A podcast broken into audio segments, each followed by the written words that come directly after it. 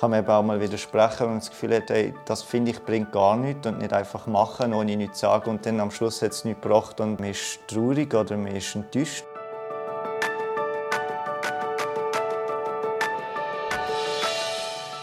Jedes Leben mit Krebs ist anders. Und trotzdem haben sie vieles gemeinsam. Angst, Liebe, Schmerz und Hoffnung. Es gibt nicht die eine Antwort für alle. Aber vielleicht findest du in diesem Podcast eine für dich. Ich bin Nadine. Und ich bin Sandra. Und das ist der Podcast Leben mit Krebs. Die Folge wird unterstützt durch Janssen Oncology. Die Mitarbeitenden bei Janssen setzen sich jeden Tag dafür ein, dass Krebs irgendwann der Vergangenheit angehört. Für diese Folge haben wir uns auf den Weg nach Basel gemacht. In einem gemütlichen Wohnquartier außerhalb der Stadt treffen wir den David. Er ist 25 und hat einen sehr seltenen Krebs, einen sogenannten neuroendokrinen Tumor oder auch NET. Bei einem NET kann der Tumor an verschiedenen Stellen im Körper entstehen. Beim David hat sich der Tumor im Thymus bildet, was ein Organ hinter dem Brustbein ist. Der Weg bis zu dieser Diagnose ist steinig und der David ist zweimal noch knapp mit dem Leben davongekommen. Im Garten von seinem Elternhaus redet er mit uns über seine Erfahrungen mit seiner Krebserkrankung. Ich bin David Guyer, ich bin 25 Jahre alt. Ähm, ich wohne in Bottmingen und meine Hobbys im Moment sind so Zeichnen. Also ich zeichne gerne. Ja, früher habe ich noch Gesangsunterricht genommen und Beatbox für drei Jahre. Äh, jetzt höre ich einfach gerne Musik und eben auch Podcasts. Deswegen finde ich es so cool, dass ich da mitmachen kann. Der David lebt schon seit drei Jahren mit seiner Diagnose.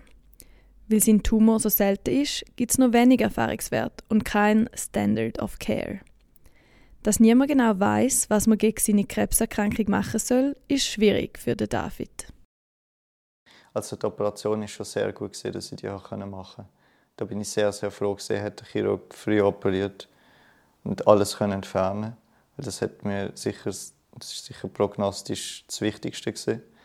Aber da es ja etwas Seltenes ist, ist wo sowieso von dem Ort, wo ich jetzt nicht habe, keine Studiendaten vorliegen und auch keine Studie gemacht werden, weil es so, so selten ist, so selten vorkommt, habe ich ja auch dann nicht gewusst, was, was bringt und was nicht. Das hätte man auch niemand können. Auch jetzt kann man niemand eine Prognose sagen. Von dem her ist das eher verunsichernd und nicht äh, Judy Hui, jetzt kann ich etwas dagegen machen. Das ist sicher verunsichernd und beängstigend gesehen, das zu wissen, dass es nicht gut heilbar ist und dass es nicht etwas ist, was man kennt. Statt den Kopf in den Sand stecken wegen der schwierigen Ausgangslage, hätte David einen Weg gesucht, mit der Situation umzugehen. Er hat so viele Informationen wie möglich gesammelt und sich über seine Erkrankung schlau gemacht. Also mein Thoraxchirurg hat eben gesagt, ich habe jetzt drei Geburtstage, also ich bin am Anfang zweimal fast gestorben. Und äh, natürlich habe ich mich äh, dann, habe ich dann gedacht, hey, wenn ich das äh, jetzt, wenn es mir so schlecht geht, also mir ist es wirklich relativ lang ziemlich schlecht gegangen, ähm, dann habe ich gedacht, ich muss es ja in, auch in den Griff kriegen. Also irgendwie muss ich es in den Griff kriegen und das ist wahrscheinlich auf meine Art, das in den Griff zu kriegen. Und es hat bis jetzt auch funktioniert. Der David hat die Situation für sich in den Griff bekommen, indem er sich sehr detailliert informiert hat. Er hat selber online recherchiert und sehr viel nachgelesen. Auch seine behandelnden Ärzte haben ihn dabei unterstützt und ihm relevante Informationen zukommen lassen. So hat er sich vom passiven Patient zu einem wichtigen und aktiven Teil von seinem Behandlungsteam entwickelt. Ich habe natürlich schon, schon, schon nachgelesen, zum Beispiel auf dem Journal of Nuclear Medicine oder so gibt es Berichte, wo, wo steht, was so der Trend ist. Oder habe mit dem Professor Wildau geredet, äh, was er vorhat in der Zukunft und schaut in das nach. Oder hat zum Beispiel den Jahresbericht von Nuklearmedizin im USB gelesen vom Spital, dann lerne ich auch wieder, was sie machen und so. Ja, oder sonst, wenn man irgendwie das, das sucht und darüber liest, gibt es auch immer viele äh, Fallberichte, auch, wo man kann schauen kann, zum Beispiel, wie wirkt das gerade am, am Patienten, wie sieht das Bild aus vorher, nachher und so Sachen. Gut Bescheid zu wissen zu seiner Erkrankung und den Behandlungsmöglichkeiten hat für David viele positive Aspekte. Und das ist etwas, was nicht nur beim David wegen seiner seltenen Krebserkrankung wichtig ist. Grundsätzlich können alle Krebsbetroffenen profitieren, wenn sie gut informiert sind. Der Vorteil ist natürlich, dass man weiß, was los ist im eigenen Körper und was man, was man macht, wie es funktioniert. Es gibt einem eine gewisse Sicherheit oder Kontrolle. Ähm, und man ist nicht einfach so ausgeliefert, sagt man, ja, mach mal, äh, ich weiß gar nicht, was, was jetzt mit mir passiert. Das wäre für mich jetzt sehr unangenehm. Falls irgendwelche Nebenwirkungen auftreten, die man vorher irgendwie nicht hat, hat einkalkuliert und dann überrascht ist. Und ähm, so Überraschungen kommen, wenn man nicht informiert ist. Und deswegen bin ich gerne informiert. Vielleicht kann man auch früher reagieren, dann, wenn man informiert ist. Ein weiterer Vorteil für ihn ist, dass er sich auf Augenhöhe mit seinen Ärztinnen und Ärzten austauschen und mögliche Behandlungen diskutieren kann. Mit äh, Fachleuten auch auf gutem Level kommunizieren. Also wir verstehen uns da recht gut. Und ich finde es auch toll, wenn ich ähm, eben Entscheidungen kann treffen kann, indem ich ein gutes Grundwissen habe. Und ich kann mich auch ähm, von, von ihnen, also wenn, wenn ich mag mich an einen Entscheid erinnern, aber der Professor mir erklärt hat, eine Idee, die ich hatte, ist nicht so gut. Das, ist, das kann er mir auch immer sagen und dann kann ich auch, auch neu lernen und so. Ja.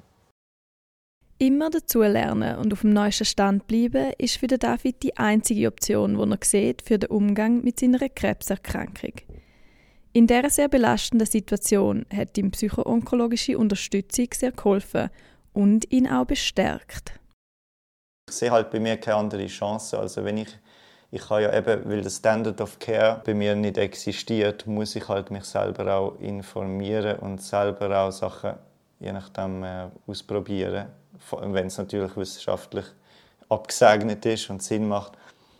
Aber das muss ich, sonst schaffe ich es nicht. Also sonst gewinne ich ja nicht und es gibt keinen anderen Weg als das. Der große Wille, aktiv an seinem Behandlungsprozess mitzuwirken und die für ihn besten Optionen zu finden, macht David zu einem sehr kompetenten Patienten. Wir haben ihn gefragt, was Patientenkompetenz für ihn bedeutet.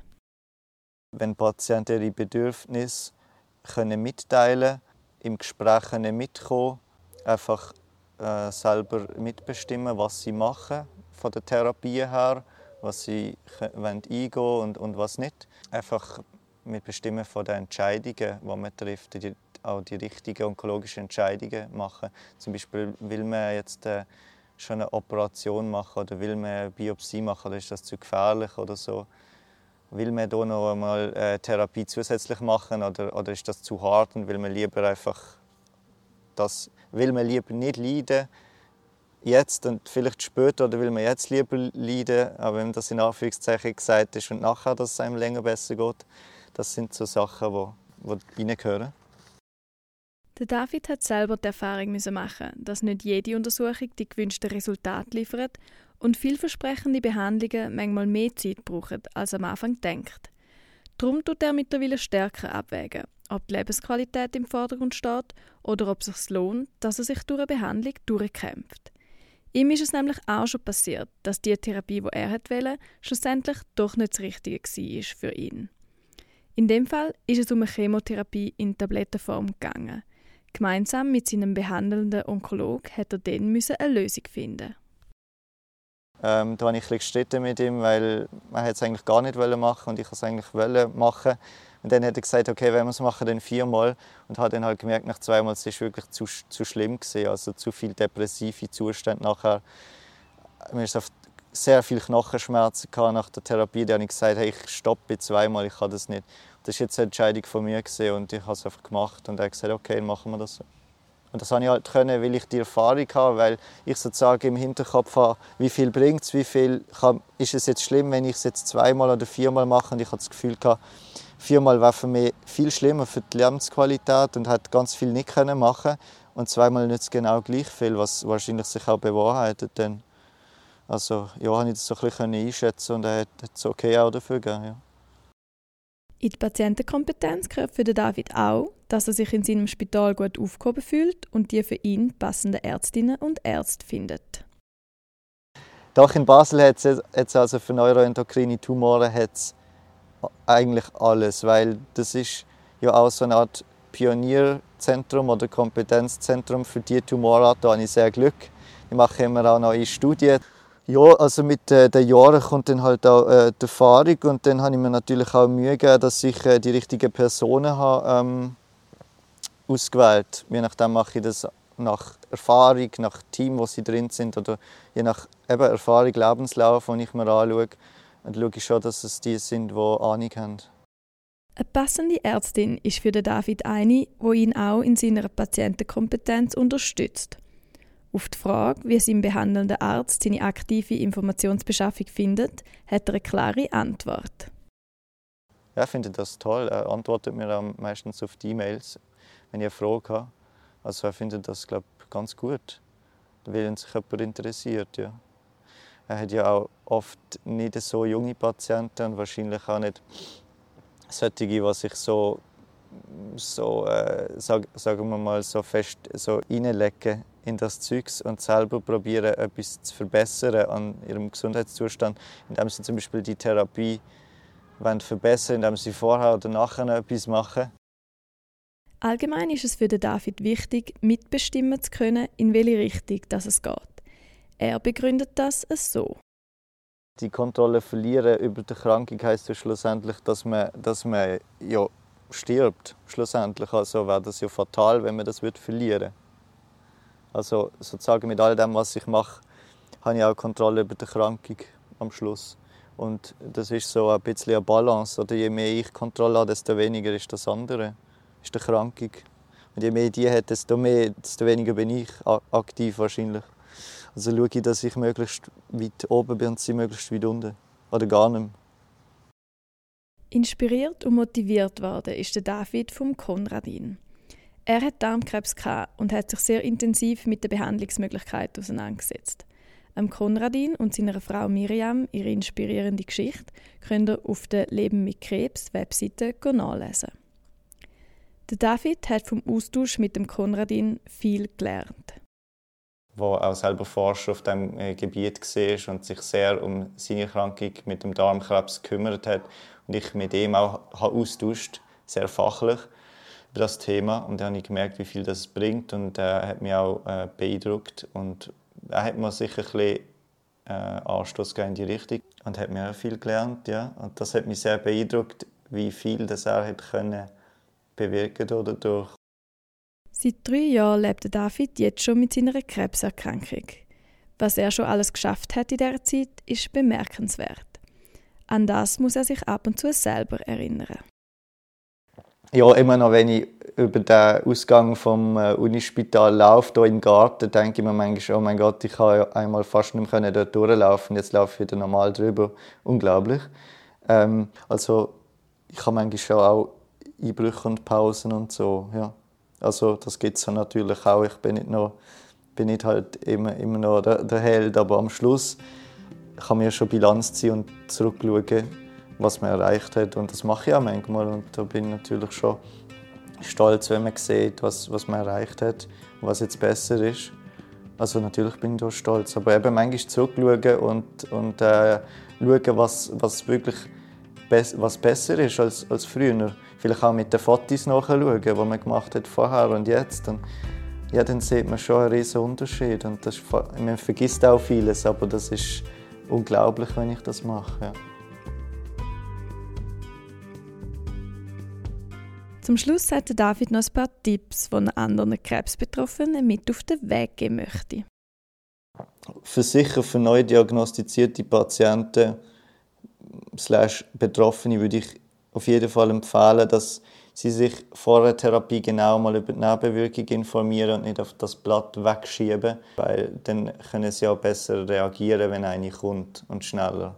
Dann auch mal eine kritische Haltung zu den Therapieempfehlungen kann man eben auch mal widersprechen, wenn man das Gefühl hat, ey, das finde ich bringt gar nichts und nicht einfach machen, ohne nichts zu sagen und dann am Schluss hat es nichts gebracht und ähm, äh, man ist traurig oder man ist enttäuscht, oder?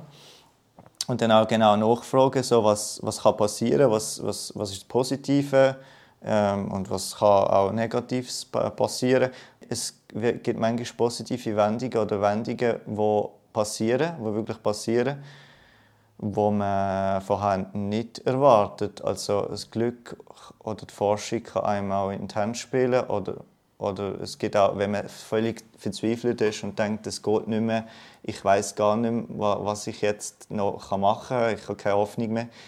Äh, dann gibt es manchmal doch gewisse Veränderungen oder Punkte, wo man dann wieder Hoffnung kriegt, die man vorher gar nicht gesehen hat. Also das heißt, man kann sich manchmal vorher gar nicht vorstellen, wie es nachher wird. Manchmal wird es sogar besser, als, als man denkt.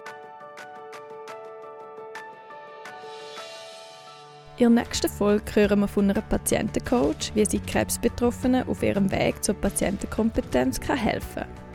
Wir freuen uns, wenn ihr wieder reinhört und wie immer ist jede Rückmeldung zu diesem Podcast und Inputs zu weiteren Themen sehr willkommen.